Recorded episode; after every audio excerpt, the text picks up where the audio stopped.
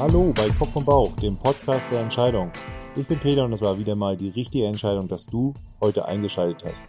Und was wir heute wieder Schönes für dich vorbereitet haben, präsentiert dir wie immer mein Poker-Buddy Tobias. Ja, also Poker-Buddy bin ich keiner, sondern Podcast-Buddy. Aber wir haben heute einen echten Poker-Experten zu Gast, den Jan Heidmann. Und der kann uns erzählen, was Pokern mit Entscheidungen zu tun hat. Und ich kann euch sagen, man kann vom Pokern ganz viel zum Thema Entscheidungen lernen. Wir sprechen über entscheidungsorientiertes Denken versus resultatorientiertes Denken. Wir sprechen über Scheitern und Fehlentscheidungen. Wir sprechen über die Rolle des Zufalls.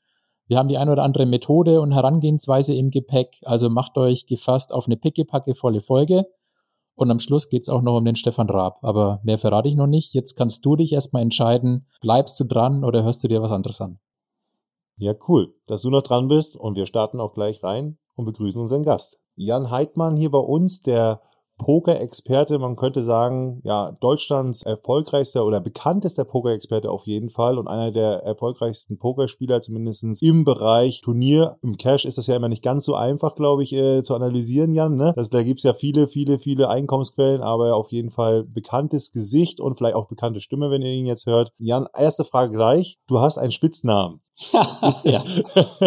Darf ich den sagen? Ja, sehr klar, raus. Erdnase. Warum heißt du Erdnase? Und sag doch mal ein bisschen was zu dir, stell dich mal kurz vor. Ja, gerne. Also ich, äh, ich bin tatsächlich Deutschlands bekanntester Poker-Experte. Ich sage auch ganz bewusst nicht bekanntester Pokerspieler oder bester Pokerspieler oder so Geschichten. Ähm, bekanntester Poker-Experte deswegen, weil ich einfach ja wahrscheinlich einer der ersten war. Also der Pokerboom ging 2003 in Amerika los und ich habe schon fünf Jahre vorher angefangen mit Poker zu spielen und habe immer schon gerne drüber geredet, dann kam eins zum anderen. Das heißt, man hat mich häufig auf Sport 1 gehört oder ich habe die Promis gecoacht für die Stefan Raab-Sendung und so Geschichten. Deswegen bin ich tatsächlich vermutlich Deutschlands bekanntester Poker-Experte mit relativ weitem Abstand. Absolut. So, äh, der Spitzname, der, das ist gar nicht Erdnase, sondern das ist Erdnase. Ah, Englisch. Ja, das hat, das, lustigerweise bildet das im Deutschen dann ein ganz seltsames Wort, aber das ist tatsächlich ein Pseudonym eines Kartenkünstlers aus äh, dem Anfang des 20. Jahrhunderts. Er hat 1902 ein Buch veröffentlicht unter diesem Pseudonym S.W. Erdnase, also S.W. Erdnase. Ähm, und äh, ja, das, hat, das, das war ein Buch, was mich in meiner Jugend sehr stark geprägt hat. Ich habe lange Zeit Kartenkunststücke gemacht, bin damit aufgetreten, war Zauberer und ähm, das war eins der wichtigsten Bücher und eins der geilsten Bücher damals. Und dann habe ich irgendwann beim Online-Poker ein Pseudonym gesucht, ne, für den Online-Poker-Nickname ja. Und dann habe ich, dann bin ich auf Erdnase oder Erdnase gekommen und habe gedacht, ja, das ist doch irgendwie cool. Kann ich dem da quasi noch so eine kleine Hommage bieten? Und ja, und dass das im Deutschen Erdnase heißt und was das überhaupt sein soll, habe ich das mir damals gar keine Gedanken drüber gemacht. Das war für mich ein feststehender ja, Eigenname. Sehr coole Geschichte auf jeden Fall. Ja, das mit den bekanntesten Poker-Experten kann ich bestätigen. Ich selber habe ja eine Vergangenheit mit Poker, vielleicht dazu nochmal was. Ich habe im Studium ja mir so ein bisschen nebenbei verdient, gar nicht mal so wenig. Äh, habe dann tatsächlich nachher auch aufgehört, weil mir die Swings, also so nennt man das, wenn man sag mal, tagtäglich gewinnt und verliert, das gehört dazu, mich emotional tatsächlich zu sehr zugesetzt haben. Und, äh, ich habe das dann nicht so ganz gut verkraftet. Also es waren dann so ja, ja zwei, drei, vier, 5.000 Euro, die man am Tag auch mal gewinnt oder verliert. Ne? Am Ende war ich gar nicht so schlecht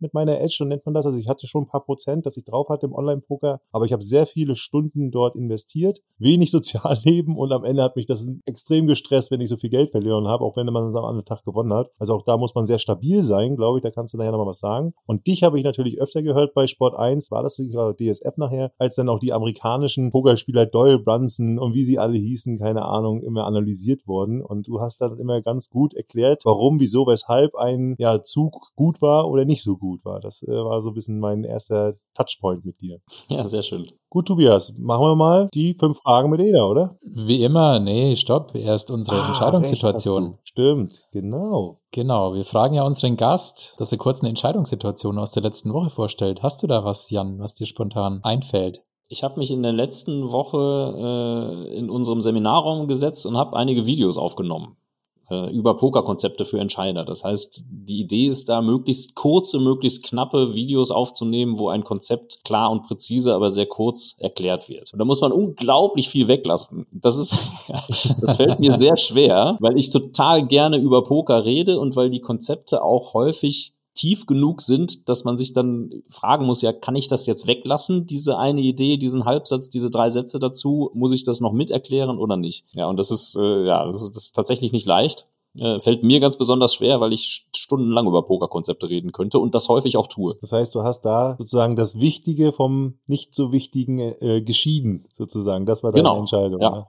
Exakt das. Die Teile des Konzepts mit dem größten Mehrwert, ja, auch die Aneinanderreihung von diesen Videos möchte da, also möchte ich da zumindest ganz gut, ganz gut überlegt haben, äh, was sollte als erstes kommen, was sollte als nächstes kommen, wie ist da der, der Customer Journey sozusagen. Äh, ja, das beschäftigt mich jetzt gerade. Ich bin auch noch nicht abschließend da bei allen Sachen zufrieden. Also, also es gibt da keinen Kniff aus dem Poker, wie man Unwichtiges von Wichtigem trennt. Äh, doch, das ist eigentlich eine der, der Hauptstrategien, die man als Pokerspieler drauf haben sollte. Also wir nennen das dann in der Fachsprache Sprache tight aggressive. Okay. Uh, tight heißt eng und aggressive ja. heißt aggressiv. Und eng bezieht sich auf die Auswahl der Hände, mit denen man sich überhaupt involviert. Ja. ja. Und ein guter Pokerspieler verdient hauptsächlich damit sein Geld, dass er nicht mitspielt.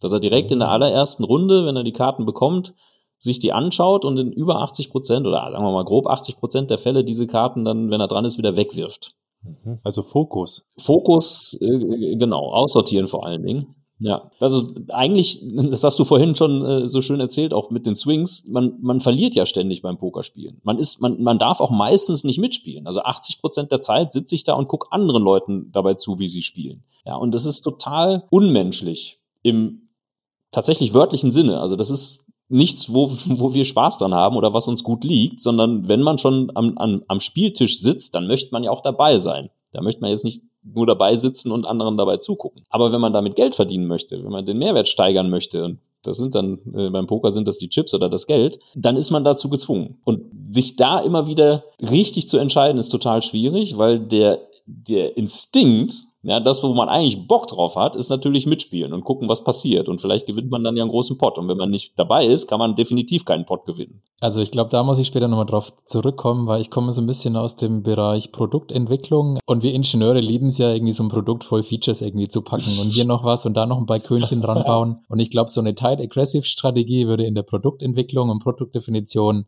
mega gut tun. Also da müssen wir ja. nochmal, glaube ich, ein bisschen tiefer gehen. Ja, Sicher. definitiv. Aber ich würde sagen, wir machen schnell unsere Entweder-oder-Schnell-Fragerunde. Die Fragen stellt Ada und wir testen damit so ein bisschen, wie schnell können unsere Gäste entscheiden. Bist du bereit? Ja, auf geht's. Frage Nummer eins: Kopf oder Bauch? Uh, Kopf. Nächste Frage. Las Vegas oder London? Las Vegas. Schweinebraten oder Käsespätzle? Käsespätzle. Wir gehen vom Essenstisch an die Bar. Whisky Sour oder Gin Tonic? Gin Tonic?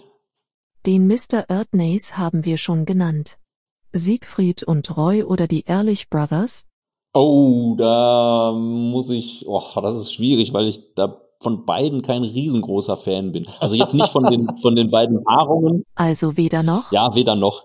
Eher von der Art der Zauberei. Das ist einfach nicht meins. Große Illusionen, ne, langweilig. Also lieber die Kartentricks. Ja. Letzte Frage. Wer ist der bessere Entscheider? Stefan Raab oder Elton? Stefan. Alles klar. Ja, sehr gut. sehr cool. Gut. Fix. Wer ist denn da vielleicht ein Zauberer, den du toll findest?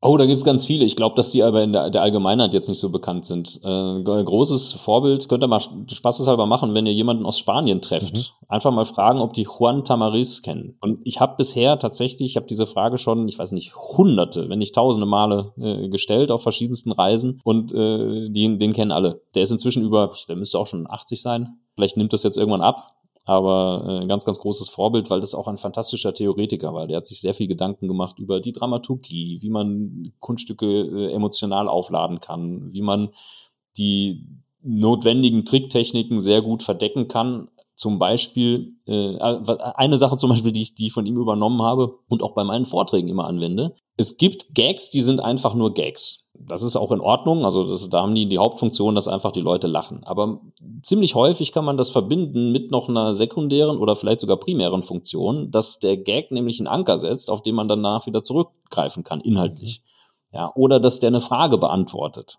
Ja, mein, mein Lieblingsgag ganz am Anfang meiner Vorträge, ich lasse immer per Anzeichen äh, zeigen, wer hat denn schon mal Poker gespielt? Na, dann zeigen ein paar Leute auf. Das sind lustigerweise durch den Pokerboom bei, ich sag mal, einer typischen Gruppe von 100 Führungskräften sind das irgendwie so zwischen 50 und 80 Prozent.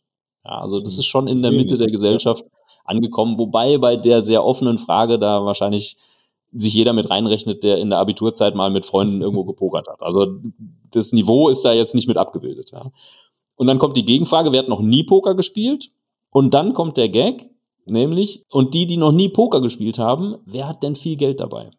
Und das ist immer ein Lacher, weil es einfach von der Gag-Struktur auch sehr gut ist. Und der zeigt aber, und da gehe ich dann drauf ein, äh, der zeigt einfach sofort, ihr habt alle intuitiv schon richtigerweise verstanden, dass Poker kein Glücksspiel ist. Weil mit Roulette dürfte dieser Gag nicht funktionieren. Ja, hm, ja. stimmt, ja. So, und jetzt sind wir im Thema drin. Jetzt, haben die, jetzt denken die nämlich, ah, guck mal, erst, also erstens, er hat mehrere Funktionen. Erstens, dadurch, dass der Gag ganz am Anfang kommt, zeigt es, dass es vielleicht sich lohnt, äh, auch später am Abend diesem Typen mal länger zuzuhören, weil könnte ja lustig sein. Das ist ein wichtiger, eine wichtige Funktion für mich als Redner, dass ich die Aufmerksamkeit habe. Und danach sind wir sofort im Thema drin. Und diese Kombination dass man Humor oder auch andere Werkzeuge nicht nur nutzt für den primären, ne, für die primäre Funktion, sondern vielleicht auch noch eine sekundäre oder tertiäre Funktion. Habe ich unter anderem von Juan Tamariz. Ah, cool. Ein Zauberkünstler, der weiß, wie man Wissenstransfer schafft, mit Entertainment gekoppelt. Sehr gut. Ja würde ich sagen, steigen wir ein in die Welt des Pokers. Also ich, ich oute mich mal, ich würde mich nicht als, als, ich hätte wahrscheinlich die Hand nicht hochgetan beim Pokern. Ich war vielleicht mal bei zwei, drei Runden irgendwo dabei, aber das, das hätte nicht gereicht, um den Arm hochzuheben. Wie erkläre ich Pokern meinem dreijährigen Neffen? Oh, drei Jahre ist zu jung, aber äh, ich sag mal, sechs, sieben Jahre, da könnte man vielleicht damit anfangen. Das ist gar nicht so trivial. Ähm, klar, Regeln und Ablauf sind recht schnell erklärt. Das ist jetzt nicht so schwierig, das machen wir auch in unseren Workshops da ist die Voraussetzung nicht, dass man da schon Ahnung hat von Poker. Darum geht's gar nicht. Das kann man innerhalb von kurzer Zeit erzählen. Wie würde ich denn das möglichst kurz und knackig zusammenfassen? Ja, ich sage immer, Poker ist ein Spiel über Menschen und deren Entscheidungen. Und es geht nicht darum, es geht nicht darum zu gewinnen. Also nicht, es geht nicht darum, den Pot zu gewinnen oder möglichst viele Pötte zu gewinnen, sondern es geht da darum, seine Ressourcen zu vermehren. Das ist jetzt für den Sechsjährigen schon ein bisschen schwierig. Da müsste man wahrscheinlich ja, Ressourcen austauschen. ja.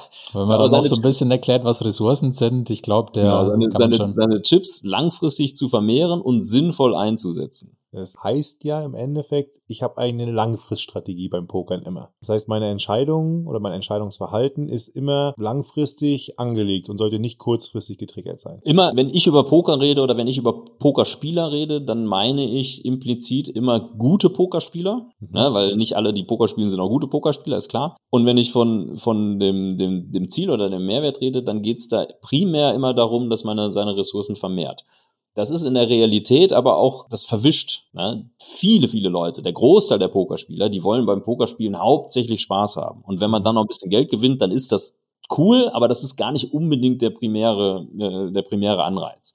Mhm. Ja, und wenn man dann hauptsächlich Spaß haben möchte, muss man darauf auch oder sollte man darauf auch seine Strategie ein bisschen anpassen. Ja, dann macht man halt andere Sachen, die zwar Geld kosten, aber mehr Spaß bringen, öfter mal. Aber der, äh, also ne, das, wenn ich wenn ich von Poker spielen rede, dann sage ich immer, okay, unser Ziel, unser definiertes Ziel ist, dass wir den äh, den Mehrwert steigern, positive Erwartungswerte generieren. Sprich, wir wollen Chips dann einsetzen, wenn wir im Schnitt langfristig gesehen dafür mehr Chips zurückbekommen. Das ist eigentlich doch ein ziemlich äh, nachhaltiger Gedanke, wenn man profitablen Wachstum anstrebt, ja. oder Tobias? Total. Ja, also das könnte auch, also streiche Poker und mach da Unternehmertum hin. So sieht's aus. Ja. Genauso passen, ne? Ja, ich meine, das ist ja der, das ist ja das, das, das Coole an diesem, an diesem Spiel. Das ist eigentlich viel mehr ist als einfach nur ein Spiel, sondern es ist genauer gesagt ein Modell für Entscheidungen unter Unsicherheit. Ja, und auch ein Trainingsplatz für Entscheidungen unter Unsicherheit. Das ist ja das Thema, mit dem ich quasi jetzt inzwischen da draußen unterwegs bin. Dass ich sage, Poker ist eigentlich das beste Modell, was man sich für das Training von Entscheidungen äh, ausdenken könnte. Jetzt hat sich das Gott sei Dank schon jemand ausgedacht und vor allen Dingen, wir wissen schon,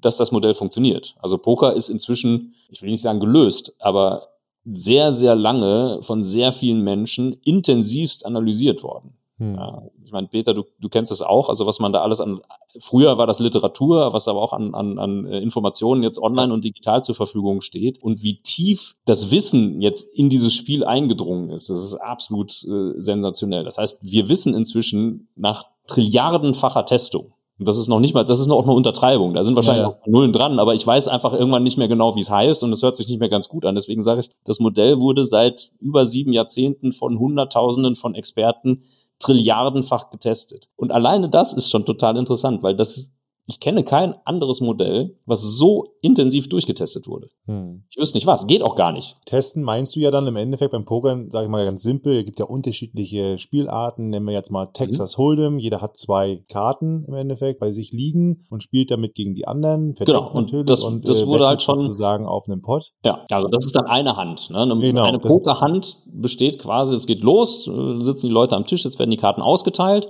und diese Hand geht so lange, bis der Pot in der Mitte verteilt wurde. So, im Turnier sind das nur Chips, im Cash Game ist das tatsächlich Geld, aber bis der verteilt wurde, das dauert dann so, ja, drei bis acht Minuten, bis so eine Hand zu Ende ist und dann wird die nächste Hand gespielt. Im Internet geht's schnell. Immer Online. eine Entscheidungssituation, also eigentlich ein, eine, eine, eine Hand hat ja mehrere Entscheidungssituationen sogar, ne? Also mhm. Das kommt ja noch dazu, ne?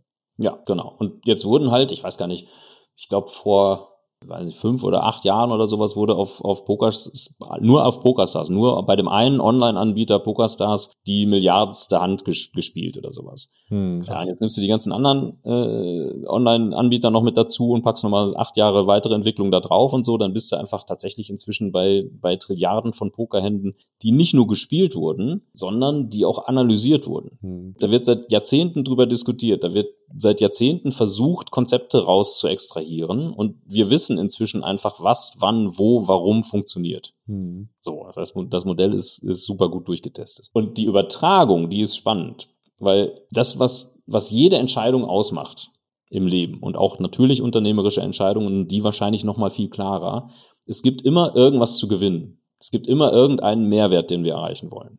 So.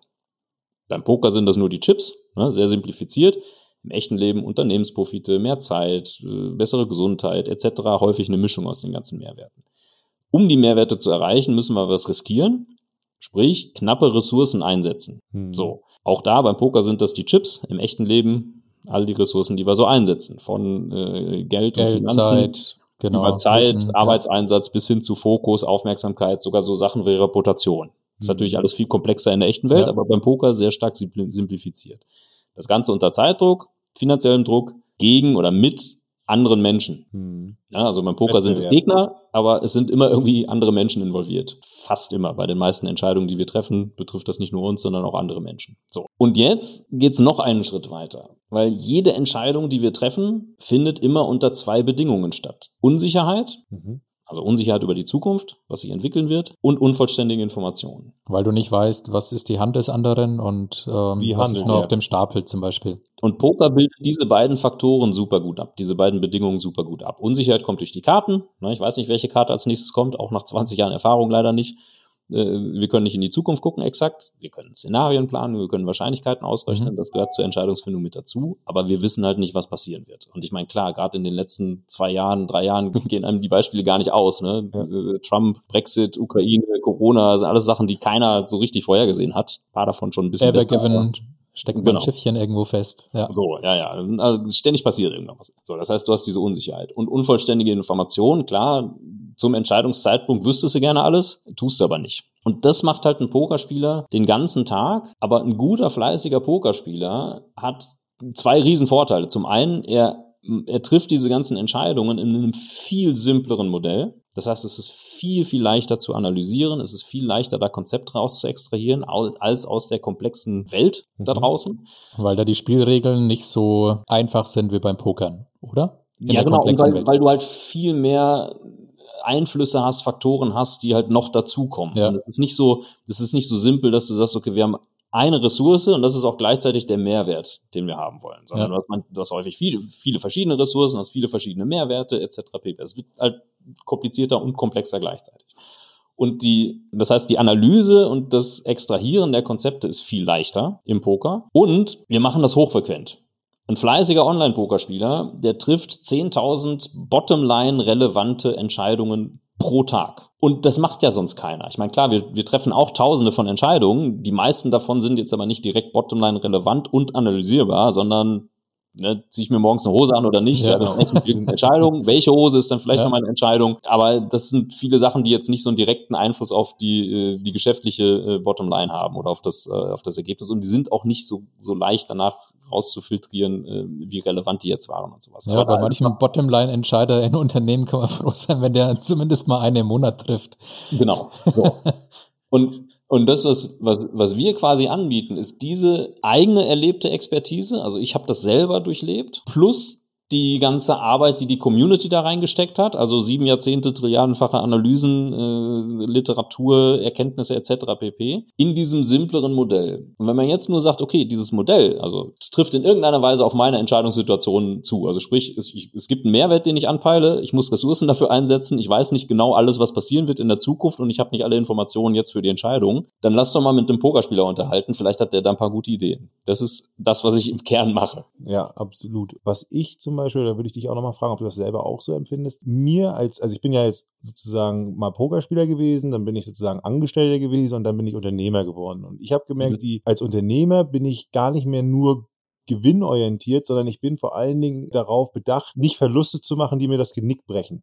Also das heißt, ich versuche eigentlich so zu spielen, dass ich, ja, ich sag mal, Verluste generieren kann, also wenn ich Ressourcen einsetze, die mich nicht umbringen. Ja, also so eine mhm. Effectuation ist ja, Tobias, das kennst du ja. auch, sind so Prinzipien, wie man als Unternehmer handeln sollte. Also nicht gewinnorientiert, so nach dem Maximum des Ziels oder des Gewinns zu, zu denken, sondern eher zu schauen, kann ich mir diesen Verlust sozusagen, wenn es nicht klappt, kann ich den verknusen, sag ich mal jetzt im Norddeutsch. Mhm. Und da spricht man ja auch von Bankroll Management im Pokern. Also, dass man nicht über seinen Verhältnissen spielt, weil man sonst pleite geht, einfach ganz simpel. Und das heißt, das ist ja auch ein total wichtiger Skill eigentlich, nämlich seine Ressourcen adäquat Entscheidungen und Risiken, also Entscheidungen zu treffen und die Risiken einzugehen, die adäquat sind, weil man muss ja Risiken eingehen als Unternehmer oder auch als Entscheider in Unternehmen. Ja, äh, da waren jetzt ganz viele spannende äh, Themen drin. Also Bankroll Management okay. spricht eine, eine längere, längerfristige Strategie so fährt oder so aufbaut, dass man mit möglichst kleiner Wahrscheinlichkeit pleite geht. Das ist das, was, was Bankroll Management so, also es ist, das nennt man in der BWL, nennt man das Risk of Ruin. Ja, also wie häufig passiert es, dass wenn ich jetzt diese, eine gewisse Varianz da drin habe, die Swings beim Poker, es kann raufgehen, es kann runtergehen, wie häufig passiert das, dass der Swing einfach so groß ist, dass ich dann pleite gehe. Mhm. So. Und das kann man auch im Poker wieder wesentlich leichter ausrechnen als in der echten Welt. Weil wer hat denn bitte reingerechnet, dass Trump und Brexit kommen? Ne, mhm. Ne, vor fünf Jahren, vor zehn Jahren. Das hatte keiner so richtig auf dem Schirm. Kann aber sein, dass das, das dann, also offensichtlich sind auch durch Corona und so ziemlich viele Unternehmen pleite gegangen, die nichts dafür konnten. Hm. Ja, also man kann nicht alle Sachen mit einrechnen, das ist beim Poker wieder wesentlich leichter. Aber ja, und auch als Pokerspieler trifft man ja diese Entscheidungen. Ich kenne einige Leute aus der Szene, denen war das eigentlich egal, dass sie pleite gehen. Das haben die auch so formuliert. Also die haben verstanden, dass das Risiko pleite äh, zu gehen quasi bei 100 Prozent liegt, aber die haben gesagt, ja, ich halt pleite, dann leih ich mir wieder was, dann komme ich wieder zurück. Das heißt, die waren mittwochs Millionär, die waren freitags pleite, die waren sonntags wieder Millionär. Hm. Ja. Oh das ist eine Typenfrage. ja, also ich persönlich habe das nicht so gehandhabt. Äh, ich habe eher da konservativer gespielt, dass ich gesagt habe, nee, ich muss jetzt nicht Mittwochsmillionär sein. Ähm, ich lasse mir da ein bisschen mehr Zeit für und habe dann aber auch nicht das Problem, dass ich halt freitags gar nichts mehr habe. Hm. Ja, das kann man aber unterschiedlich gestalten. Also da gibt's halt dann Leute, die vielleicht drei Prozent ihrer Bankroll investieren in ein, in ein Turnier und dann gibt's Leute, die 10, 15 Prozent davon investieren und die gehen dann irgendwann pleite, wenn sie das weiterfahren. Hm. Was da ganz spannend ist, ist zu sehen, ja, wie groß ist denn überhaupt die Bankroll? Was muss ich denn da beschützen? Also wenn ich gerade ein Beispiel auch wieder aus meinem Leben. Ich habe ja irgendwann dann bin ich zu meinen Eltern gegangen und habe gesagt, hey, ich werde jetzt professioneller Pokerspieler. yeah, haben wir gesagt. los, die gesagt, endlich macht der Bub was Vernünftiges. So, also das ist ein spannendes Gespräch, kann ich jedem empfehlen. Wichtig ist, dass man die richtigen Eltern dafür hat. Das äh, macht dann mehr Spaß. Und da war eine der, der Argumente auf der Elternseite eben auch, ja Mensch, du hast doch jetzt irgendwie durch dein Pokerspiel schon als Hobby irgendwie, ich weiß nicht, 20.000, 25.000 Euro oder sowas hatte ich da auf der hohen Kante. Die waren nicht so hoch, ne? 25 Euro brauchst, kannst du auf dem Fensterbrett liegen haben. Aber das hast du jetzt und das wäre doch total tragisch, wenn du jetzt damit Poker spielst und dann ist das weg. Und das stimmt, aber das wird sehr emotional bewertet, weil man hat irgendwie 20.000 und danach hat man dann null.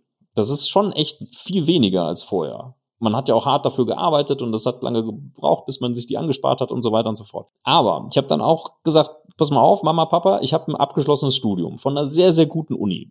Ich spreche vier Sprachen. Ich bin immer noch jung, das war Anfang 20 irgendwie. Wenn ich jetzt dieses, diese Poker-Bankroll verballert habe, diese 20.000. Ich bin sehr, sehr zuversichtlich, dass ich irgendwann in meinem Leben nochmal an 20.000 Euro komme.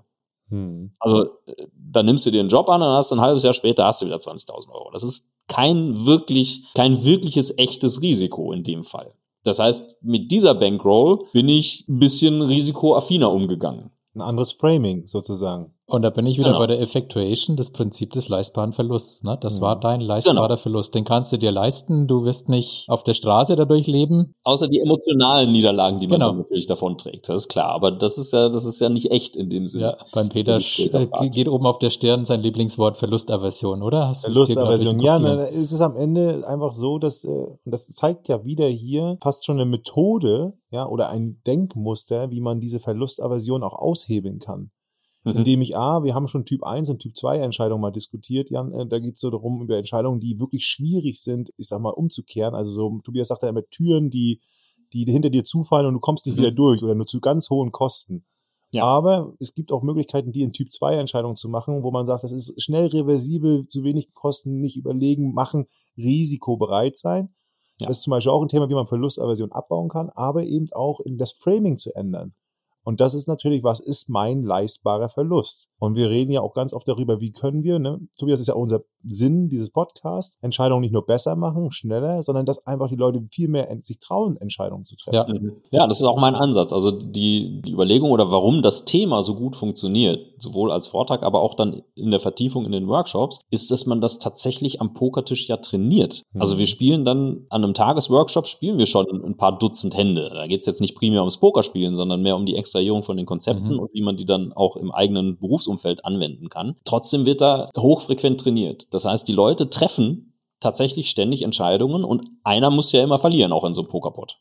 Ja, Mhm. und jetzt kann man da auf ganz vielen, vielen Ebenen äh, anfangen, damit zu arbeiten. Also emotional ist tatsächlich sehr wichtig. Also sprich, wie fühlt sich denn das an, dass ich jetzt gerade investiert habe und dann verloren habe? Ja, also der Druck ist auch lustigerweise echt, der da in unseren Workshops aufkommt. Obwohl es eigentlich nur ein Spiel ist, ne? Obwohl es nur ein Spiel ist, obwohl es dann noch nicht mal zum echtes Geld geht, sondern aber trotzdem ist es eine echte emotionale Erfahrung. Und dann auch wieder zu sagen, ja, was heißt denn das jetzt, wenn, wenn ich an der Stelle eigentlich verloren habe? Also ein ganz, ganz großes Thema, auch im Bereich Führung, ist ja Scheitern und Erfolg. Mhm. Ja, wie gehe ich mit Scheitern um? Wie definiere ich überhaupt Scheitern? Und wir Menschen definieren Scheitern eigentlich falsch. Wir machen das immer an den Resultaten fest. Mhm.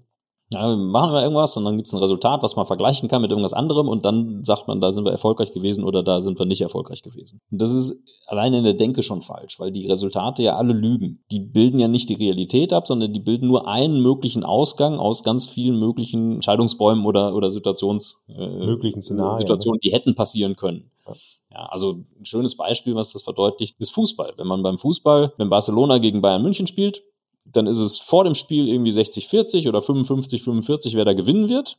Und nach dem Spiel hat eine Mannschaft 100% der Punkte und die andere hat 0% der Punkte. Das heißt, der Gewinner wird massiv überbezahlt. Ja, ein bisschen mehr sogar, wenn er vorher Underdog war, aber auch wenn du vorher Favorit warst, wirst du massiv überbezahlt und als Verlierer wirst du viel härter abgestraft. Und das ist bei jedem Resultat, bei Entscheidungen unter Unsicherheit immer am Ende der Fall. Und jetzt machen wir fälschlicherweise Scheitern und Erfolg am Resultat fest wo Mhm. total viel Zufall mit dabei ist. Und Pokerspieler, und das ist jeden Tag wieder ein neuer Kampf gewesen. Ja, wir versuchen entscheidungsorientiert zu denken und versuchen einfach bei jeder Entscheidung rückwirkend zu analysieren, war das gut, war das richtig, habe ich da irgendwo ein bisschen was auf der Straße liegen lassen oder war das optimal? Wenn das nicht optimal war, dann kann ich es für die nächste Entscheidung dieser gleichen Art äh, vielleicht verbessern. Was brauche ich dafür? Was brauche ich an Informationen etc., um das beim nächsten Mal besser zu machen? Und wenn es und wenn es optimal war, und das Resultat schlecht, ja, das sollte uns eigentlich gar nicht interessieren. Richtig. In der Realität interessiert uns das natürlich, Voll.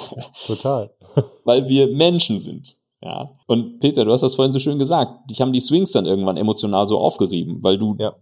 trotzdem wusstest, du wusstest ja, was dein, was deine Hourly Rate ist, be- beziehungsweise was deine Edge ist, also sprich, was du pro Stunde verdienst Ja. im Schnitt.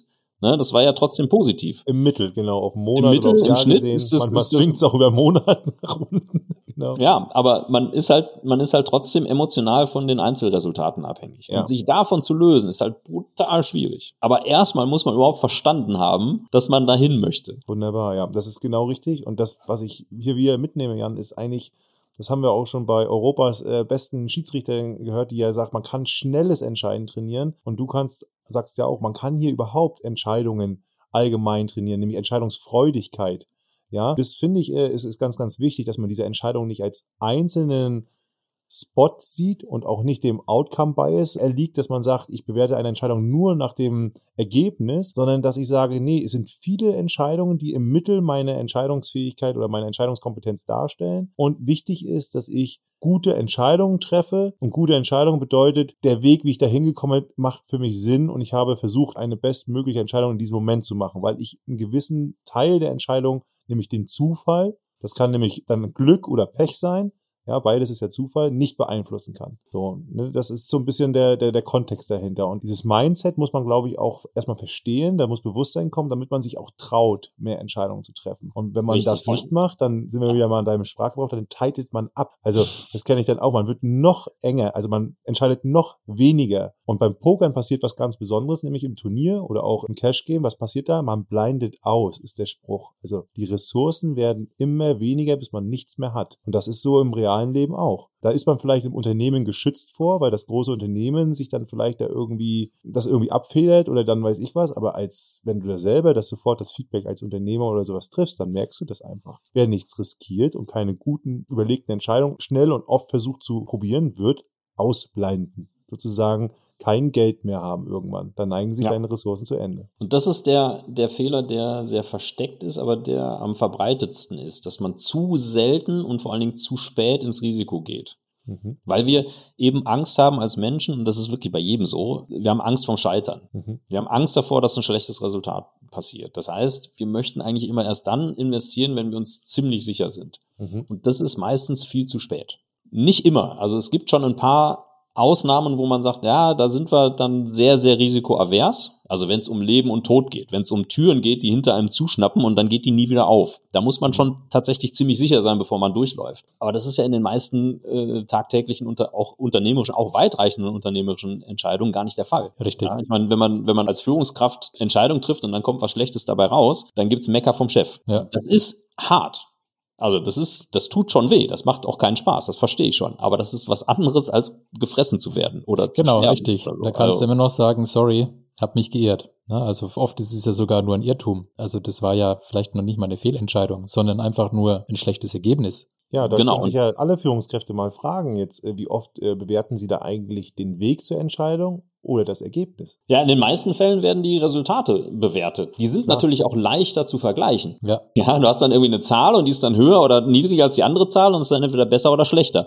Das ist total leicht zu vergleichen. Und Entscheidungen tatsächlich ehrlich zu analysieren, hat mehrere Schwierigkeiten. Ja, zum einen, je nachdem, wie lang der Zyklus ist, also wenn ich jetzt, weiß nicht, an die Automobilindustrie denke und die brauchen sieben Jahre, um so ein Autotyp zu planen, sich dann zurückzuerinnern und zu sagen, was haben wir denn eigentlich an einem Dienstag vor sieben Jahren entschieden und warum, ist ja, ist ist ja total schwierig. Hm. Und dann auch noch ehrlich dabei zu sein. Das ist, weil die Resultate, sagt man ja immer, die lügen nicht. Stimmt nicht, weil die lügen alle, aber die sind zumindest irgendwie äh, fixiert. Und Entscheidungen, da kann man ja dann am Ende immer noch sagen, ja, das habe ich damals entschieden, weil ich wusste, dass der Ukraine-Krieg kommt. Ja, ja. ja, ist jetzt schwer nachzuvollziehen. Rückrationalisierung. Äh, warum ja. man das so gemacht hat. Und das ist nicht man ja auch ganz oft so, wenn man, du wirst ja helfen, wenn, mal, wenn du da einen Fachbegriff hast, aber wenn man rückwirkend, äh, das hat nicht funktioniert, das Ergebnis passt nicht zu meinem gewünschten ja, Ausgang, ja, dann sagt man, ah, so ein Pech oder da konnte man ja gar nichts machen, das ist eine externe Kraft gewesen. Ja. ja? Wenn es aber klappt und dann sage ich so, super, das ist das wirklich das gewünschte genau, Ergebnis, das habe ich erreicht, dann sage ich, geschafft. bin ich gut. Ganz ehrlich, ja. ich bin einfach ein geiler Typ. Und ja, das ist aber auch ein viel schöneres Gefühl, als dann zu sagen. Ja, da kann man sich einfach sehr lange in die Tasche lügen. Und, und genau von solchen Spielertypen habe ich ja, ja zwei Jahrzehnte von gelebt. Na, das sind die Leute, die am, am Tisch sagen, oh, ich habe heute verloren, weil ich so viel Pech hatte. Oder ich habe heute gewonnen, weil ich so ein geiler Typ bin. Das und das kann schon manchmal stimmen, aber meistens ist es halt eine Mischung daraus, dass man auch. Das war nicht die Könner. Ja, ja, genau. Offensichtlich. Ich muss immer so ein bisschen Glück. schmunzeln, wenn Leute sagen, ich habe mir alles selber erarbeitet. Denke ich mir immer so, ja, ich weiß schon, was du meinst. Klar, ne? Dann, weil zu Erfolg gehören immer Schweiß und Tränen und Blut und äh, ich weiß schon, was da gemeint ist. Aber es ist halt total vermessen zu sagen, ich habe mir alles selber erarbeitet. Das ist halt ja. eine Frage der Zoom-Stufe. Wenn man ein Stückchen weiter rauszoomt, dann haben einfach ganz, ganz viele andere Leute dazu beigetragen. Wenn man noch ein Stückchen weiter rauszoomt, dann hat einfach das Glück unglaublich dazu beigetragen. Und wenn man noch weiter rauszoomt, dann die gesamte Menschheit und die Evolution. Und wenn man noch weiter rauszoomt, dann wärst du ohne den Big Bang halt nix. so. Und, äh, und das finde ich immer sehr spannend. Ja. Teilt das manchmal auf äh, in tatsächlich dummes Glück, also hatte ich auch schon, dummes Glück natürlich, ja. Ich hatte natürlich auch schon Pech, wo ich das Gefühl hatte, ich habe eigentlich, ich habe es gut gemacht, ich habe es auch gut gemeint und dann hat es am Ende aber nicht geklappt. Aber dann gibt's das, was du meinst, so dieses, was die Leute sagen, das habe ich mir alles selbst erarbeitet. Da sage ich dann, ja, okay, aber es war dann trotzdem nur Glück des Tüchtigen. Also ich habe vielleicht durch bestimmte Handlungen mich in eine Position gemacht, wo das Glück vorbeikommt und gesagt habe, hey, super, da springe ich mit auf, das passt jetzt, perfekt. Ne? Also, weil, so wie du schon sagst, sonst ist auch manchmal ein bisschen vermessen zu sagen, das kann man alles, das Leben kann man ausspielen. Ja, dass ich muss nur den richtigen Algorithmus machen oder die richtige Abarbeitungsroutine. Das ist ja Quatsch. Deswegen darf man da auch nicht so streng sein mit sich, wenn es mal nicht funktioniert. Ne? Ja, Jetzt haben wir ganz viel über Scheitern und Fehlentscheidungen gesprochen. Mal Hand aufs Herz, Jan. Was war denn dein größter Verlust beim Poker? das mein größter Verlust, hm, da müsst ihr jetzt mal drüber nachdenken. Das wird irgendwo so 30, 40.000 gewesen sein an einem Tag im Cashgame irgendwo. Okay. War das dann gleichzeitig auch deine größte Fehlentscheidung? Mm, nee, nicht unbedingt. Ich würde sogar, ich habe eine ganz äh, spannende Anekdote, das war gleichzeitig mein größter Gewinn, weil das ist ja dann meistens die zweite Frage aus dem Fragenpaar bei einem Turnier. Das waren knapp 300.000 Dollar für den 26. Platz bei der Weltmeisterschaft. Also es gibt ein anerkanntes Turnier, das ist das äh, World Series of Poker Main Event. Das findet seit 1970 jedes Jahr statt in Las Vegas mit einer Ausnahme im Corona-Jahr, da konnte es nicht stattfinden. Und da, äh, da bin ich 26. geworden bei dieser Welt. Also richtig. Das hört sich ja unfassbar ist. unspektakulär Nee, aber das ist richtig, äh, richtig gut. Aber wenn man weiß, dass da 7.500 oder 8.000 Leute mitspielen, dann ist 26. Platz echt schon ziemlich weit. Das ist richtig. Ja, also war an Tag sieben und normalerweise, wenn du sieben Tage Poker spielst, ohne rauszufliegen, hast du zwei Turniere gewonnen und bist jetzt schon im dritten. Ja, und das ist eben ein sehr, sehr, sehr, sehr großes, langes Turnier. Da gab es dann für den 26. Platz auch knapp 300k. Ich hatte auch schon schlechte Wochen, äh, schlechtere Wochen in Las Vegas, also das war eine sehr, sehr gute Woche. Und gleichzeitig auch gefühlt emotional der größte Verlust. Weil wenn du jetzt schon von 8000 Leuten 7900 ein paar zerquetschte hinter dir gelassen hast, alle, die noch dabei sind, namentlich kennst, weil ne, man spielt ja jetzt schon seit ein paar Tagen mit den Leuten, man hat sich ein bisschen äh, umgeschaut, wer da so noch so noch so sitzt. Und du hast jetzt nur noch 25 Leute vor dir, bevor du dann Weltmeister wirst, dann willst du auch gewinnen. Und dann fliegst du raus, ja und dann sitzt du da und ich habe wirklich, ich habe wirklich, ich würde jetzt mal rückblickend sagen, zwei, zweieinhalb Stunden in diesem Gang dieses Casinos gesessen und einfach nur vor mich hin, hingestarrt. Weil ich das erstmal irgendwie, ja, musste ich erstmal klarkommen mit. Ja, also, also gleichzeitig auch der größte, äh, größte Verlust. Und dann hilft die wahnsinnig lange Pokererfahrung, das mal vernünftig einzuordnen. Alleine um unter die letzten 25, 26 Leute zu kommen, brauchst du übermäßig viel Glück. Mhm. Plus extrem hohes Können. Ich habe zu dem Zeitpunkt, das war 20, 2012, das beste Poker gespielt, was ich bis, bis dahin spielen konnte. Ich will jetzt nicht ausschließen, dass ich mich danach noch ein bisschen weiterentwickelt habe, aber das war quasi, da habe ich auf dem Zenit nicht nur intellektuell gearbeitet, sondern das auch abgerufen, mhm. die sieben Tage. Ja, und natürlich nicht fehlerfrei. Das, das ist auch das totaler ist auch Quatsch. übrigens äh, sieben Tage, Tobias, äh, sieben Tage mentaler Sport. Also ja. das ist wirklich Hochkonzentration. Das war das Anstrengendste, was ich je gemacht habe, glaube ich. Ist natürlich auch ein Zeichen für mein unglaublich behütetes Leben, aber man macht da nichts, man muss sich das vorstellen, man hat da zwölf Stunden reine Spielzeit, da sind ja. natürlich Pausen dabei und ein Dinnerbreak und so, plus danach kommst du nach Hause oder ins, ins Hotel und dann musst du ja noch irgendwie runterkommen, also bis zwölf Stunden quasi auf, auf, auf Hochleistung getrimmt und dann kommst du nicht danach nach Hause und bist in einer Viertelstunde am Pennen, also ich zumindest nicht. Da brauchst du schon immer noch eine, eine Weile, um das zu verarbeiten, musst vielleicht noch ein paar Hausaufgaben machen, noch ein paar Sachen analysieren, nochmal schauen, wie der nächste Tag dann aussehen soll, wer da am Tisch sitzt und so, also da ist, da muss man noch ein paar Hausaufgaben machen. Dann versucht man irgendwie sechs Stunden zu schlafen. Dann steht man auf, dann isst man irgendwas und dann geht man wieder los und spielt zwölf Stunden Poker. Und das ist unfassbar anstrengend, selbst wenn man das als Profi gewohnt ist. Ich habe da den allergrößten Respekt vor. Ich meine, ich bin Wissensarbeiter. Ich weiß, wie es sich anfühlt, wenn du irgendwie mental durch bist, ja, weil du, keine Ahnung, anstrengendes Projekt, du musst Entscheidungen treffen, mhm. du musst, keine Ahnung, ständig irgendwelche Widersprüche auflösen, du bist in einem sehr heterogenen Team, also du bist da irgendwie voll, voll durch. Und das ja. sieben Tage am, am, am Stück. Also Chapeau. Was würdest du jetzt sagen? Also wieso die, das Verhältnis von guten Entscheidungen, also versus wirklich Fehlentscheidungen? Weil Fehlentscheidung heißt ja nicht, ich habe irgendwas verloren. Ne? Also du kannst ja, du kannst ja im Pokerspiel kannst du ja verlieren, aber trotzdem hast du gute Entscheidungen getroffen. Mhm. Ja, das genau. Das aber wie viele Fehlentscheidungen passieren dann so oh, ungefähr? Oh, innerhalb der sieben Tage. Das ist, oh, das ist eine interessante Frage, wie ich das abschätzen würde. Ich würde mal sagen und das, das kann ja immer nur von meinem eigenen Kenntnisstand ja. und von meiner eigenen Informationslage abhängig sein. Ja, einfach nur ungefähr, dass man sich vorstellen kann, ob das irgendwie so eine 80-20 oder 50-50 oder. Ich glaube, dass ich da irgendwo über oberhalb der 90 Prozent ja. gute Entscheidungen getroffen habe. Also wirklich, wirklich, ich, ich kann mich auch noch an, an eine definitive, da hätte ich eigentlich an Tag drei rausfliegen sollen. ja, da habe ich aber Glück gehabt. Also ich habe eine richtig, richtig schlechte Entscheidung getroffen, habe da irgendwie 80 Prozent meiner Chips verloren und war danach in so einem All-In-Modus. Also jetzt mhm. das nächste Mal muss ich halt einfach gewinnen, sonst bin ich raus. Und habe dann das nächste Mal gewonnen und konnte mich dann von da aus wieder hocharbeiten. Äh, aber das ist auch nicht unbedingt gegeben. Und die, um den, um den Bogen nochmal zu dem, zu dem Thema davor zu, äh, zurückzuziehen. Auch in diesen sieben Tagen ist nicht alles nur von den guten Entscheidungen abhängig, sondern man ist total viel auf Glück oder zumindest mangelndes Pech angewiesen. Das fängt dabei an, wie ist denn die Auslosung? Wer sitzt denn da mit am Tisch? Ja, ich hatte an Tag fünf, glaube ich, einen der härtesten Tische, die ich je gesehen habe. Äh, ich hatte dann an Tag sechs, glaube ich, einen der leichtesten Tische, die noch im Turnier waren. Also da waren jetzt irgendwie nur noch 300 Leute, das ist, ist ja schon viel Spreu vom Weizen getrennt worden, aber trotzdem innerhalb des Feldes war der relativ angenehm zu spielen. Ja, und davon hängt total viel ab. Wer sitzt direkt hinter dir? Wer sitzt direkt vor dir? Das sind alles Sachen, auf die du null Einfluss hast, die du aber mit in deine Strategie und in deine Überlegungen dann jedes Mal mit einberechnen musst, sozusagen. Und dann einfach so triviale Geschichten wie, wenn ich eine gute Hand habe, dann kriege ich nur dann einen richtig großen Pot, wenn der andere auch eine gute Hand hat, die aber schlechter ist und auch schlechter bleibt als meine. Es mhm. ist auch ja, häufig klar. genug, dass man eine super gute Hand hat ja. und keiner hat was. Ja, und jetzt schmeißen alle genau. Weg. Halt, genau, es ist, halt Pina, also ist im Endeffekt, muss man sagen, vielleicht auch nochmal, um das so ein bisschen zu transferieren, ne, was du gerade so sagst, ist eigentlich total spannend, sich die Situation mal vorzustellen. Was passiert da eigentlich? Also im Endeffekt, jede Hand, die ausgeteilt wird, also jede neue Runde, ist wie als wenn das Schicksal dir neue Chancen gibt, ja. Aber du weißt nicht, wo du stehst im Vergleich zu anderen. Also es ist auch immer ein mhm. Wettbewerb, das ist verdeckt, das ist erstmal unsicher. Dann agierst du aus der Situation heraus. Die Situation ist jedes Mal anders, weil man nennt das Positionsspielen. Ja, also es gibt bestimmte Situationen, da kann ich erst handeln, dann handelt erst der andere. Wenn der andere zuerst handelt, habe ich aber schon die Information, wie er gehandelt hat. Also du bist die ganze Zeit am Informationssammeln über deinen Gegner, über die Karten, über das Set, was im Endeffekt, wie die Situation sich jetzt entfaltet, nenne ich es mal, die Entscheidungssituation. Und dann musst du ja selber noch agieren. Und jetzt merken wir schon, dass es eben kein Risikospiel ist, was man errechnen kann, sondern es ist komplex. Ich kann also nicht vorhersagen, was da passiert. Und deswegen finde ich das ein sehr, sehr gutes Mittel eigentlich mal, diese Stress, die Situation, die Konzentration, auch das Wissenssammeln, des Aufmerksamseins für den normalen Alltagsentscheider in Unternehmen, wo es wirklich auch um was geht manchmal, dass man das mal trainieren kann. So, und dann sagst du ja auch immer, okay, jetzt muss ich eine Entscheidung treffen oder auch nicht. Auch das ist eine Entscheidung. Und jetzt hast du zum Beispiel auch, was ich auch ganz wichtig finde beim Pokern ist, jetzt triffst du eine Entscheidung fürs Mitspielen. Nimm es mal so, du callst etwas, so nennt man das. Ich, ich, ich, mhm. ne?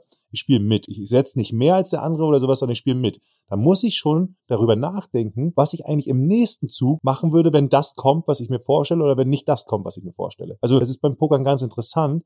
Ich spiele nicht nur im Moment, sondern ich spiele auch schon die Szenarien im Kopf durch, was passiert, wenn. Ich will jetzt nicht zu kompliziert werden beim Leveln und so weiter, aber allein das, was da gedanklich abgeht, es ist also nicht eine rein reaktives Spiel. Ganz im Gegenteil, es ist schon sehr, vor allen Dingen im virtuellen, im Szenario-Modus im Kopf, ein proaktives Spiel, finde ich. Ist das etwas, wo du sagst, da da bist du, ich sag mal, extrem drin, dass du sagst, du versuchst sehr, sehr stark vorauszudenken, wie du auch Wetteinsätze positionierst, äh, wie du vielleicht Gegner äh, einschätzt. Spielst du manchmal vielleicht auch total losgelöst von deinen Händen, also von deinen Ressourcen und sagst einfach nur den Gegner, den habe ich jetzt im Endeffekt, da erkenne ich die Situation und sag, es ist egal, was ich für eine Hand habe, sondern ich, ich stehe für etwas. Ja, also wie nennt man das? Also ich, äh, ich repräsentiere etwas ganz anderes, als ich vielleicht habe und, und den, mach dem anderen mehr oder weniger Angst, weil ich diesen Pot jetzt gewinnen will und so. Also es ist ja schon psychologische Entscheidungsfindungen, die man da macht, ja? Ja, äh, sehr unterschiedlich natürlich. Kommt stark auf das, das äh, Niveau der Gegner drauf an, äh, wie gut die sind, was die auch über mich denken. Also ein, ein guter Pokerspieler geht immer erst vom, vom Gegner aus. Mhm. Was könnte der jetzt haben? Der ist jetzt nicht mit 100% der Hände dabei, sondern mit einer Range. Also wir, wir schränken das dann ein und sagen, okay, wenn der an der Stelle für den Preis mitspielt, dann lässt er ganz viele Hände weg. Mhm. Das wird er nicht machen, da wird er nicht mitspielen und jetzt bleiben halt noch 30 Prozent, 20 Prozent, 15 Prozent oder so von den 100 Prozent Händen, die man halt hätte haben können, bleiben jetzt noch übrig. Mhm. Ja, und je besser man in dieser Einschätzung ist, desto, desto leichter sind dann auch, ist dann auch der weitere Weg. Der nächste Schritt ist, zu überlegen, was denkt denn der Gegner von mir? Also was gibt der mir für eine Range und was habe ich vielleicht für ein Image? Mhm. Und erst der letzte Schritt ist meine tatsächliche Hand. Mhm. So. Und bei jeder darauffolgenden Entscheidung ist es wieder so. Das heißt, ich weiß zwar, was ich habe, aber mein Gegner weiß ja nicht, was ich habe. Das heißt, für den habe ich immer noch eine Range und ich spiele nicht nur die Karten, die ich habe, sondern auch meine Range. Auch da ist die Übertragung zu den guten Unternehmen wieder sehr klar. Die guten Unternehmen geben, gehen immer erstmal vom Kunden aus und sagen, okay, was, ne, was hat denn der Kunde? Was hat denn der Kunde für Schmerzpunkte? Was hat denn der Kunde für Probleme, wo wir einen Mehrwert bieten können? Der nächste Schritt ist wahrscheinlich dann auch, was denkt denn der Kunde von uns? Was ist unsere Brand? Was ist unser Image? Was ist die Leistung, die er von uns schon kennt? Was kennt, was weiß er schon von mir? Mhm. Und erst der letzte Schritt ist das Produkt. Mhm. Na, wie passe ich das jetzt drauf an? Und all diese Konzepte, die sind wirklich beim Poker viel, viel leichter zu verstehen und dann auch noch erlebbar am Workshop mit den äh, Führungskräften, mit den Unternehmern, mit den Entscheidern. Und dann die Übersetzung. Das ist das Geile an meinem Job. Da muss ich von dem Unternehmen selber oder von den Details, womit die sich jeden Tag rumschlagen, eigentlich gar nichts nee. wissen.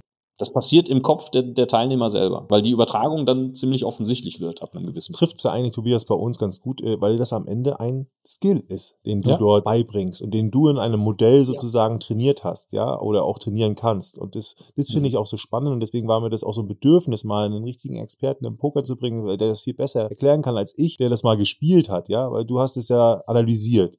Und Tobias und mein Anliegen ist ja immer wieder, Leute zu inspirieren, die ihre Entscheidungsfindung ja verbessern wollen, die mutiger in Entscheidungen werden wollen. Wo kann ich das machen? Wie kann ich das machen? Das zieht sich wie so ein bisschen roter Faden durch, unser, durch unsere Folgen bisher. Ne? Mhm. Entscheidungen sind trainierbar. Richtig. Ich würde noch einmal gern auf das Thema Zufall zurückgehen, bevor wir in die Zielgerade einbiegen. Also ich habe so verstanden, Zufall beim Poker ist so ein Stück weit Freund und, und manchmal kann er auch dein Feind sein, aber er gehört zum Spiel und ich glaube, der gute Pokerspieler akzeptiert das auch. Wie nimmst du das jetzt in deinen Workshops wahr? Ist das, also ich nehme wahr, in den Unternehmen, Zufall ist irgendwie, ist irgendwie schlecht. Also wir versuchen den Zufall möglichst irgendwie außen vor zu halten und wir versuchen Zufälle irgendwie zu, zu minimieren und, und möglichst zu verhindern. Nimmst du das auch so wahr, dass die, die Menschen irgendwie so mit dem Zufall ein bisschen auf Kriegsfuß stehen?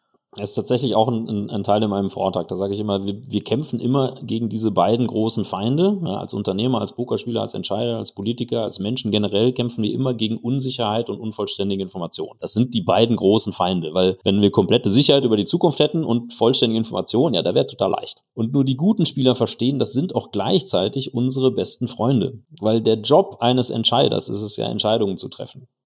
Wenn ich aber nichts zu entscheiden habe, dann habe ich keinen Job. Also wenn es keine Unsicherheit über die Zukunft gibt, dann ist das alles ausrechnbar, das ist alles langweilig, dann, dann bräuchte es aber auch den, den Skill eines Entscheiders nicht. Ja, das wäre vielleicht irgendwie eine utopische Welt, weiß ich aber gar nicht genau, bin ich mir gar nicht sicher, ob das dann utopisch wäre. Ja, für mich äh, aber wir brauchen dystopisch, weil das wäre Stillstand.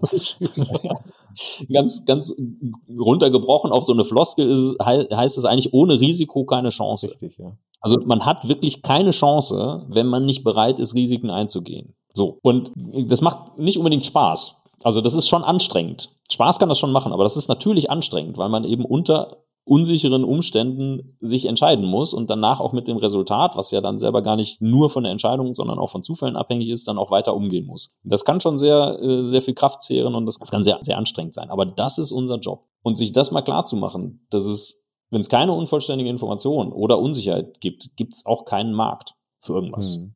Und jetzt muss man halt schauen, ja, was kann man denn jetzt machen, damit man weniger Angst hat vor Unsicherheit und dann und dass man Konzepte und Strategien hat, um damit einfach besser umzugehen. Unter anderem tatsächlich auch diese Idee, wie gehe ich denn mit Scheitern und Erfolg um und wenn ich alles richtig gemacht habe, dann sollte ich gut einschlafen. Klar, in der Realität ist es nicht immer ganz so trivial, aber das ist das Ziel und darauf arbeiten wir Jetzt hin. Jetzt hat man vor kurzem eine äh, Folge der Zufall als Entscheidungsmethode. Lässt du auch ab und zu mal den Zufall entscheiden?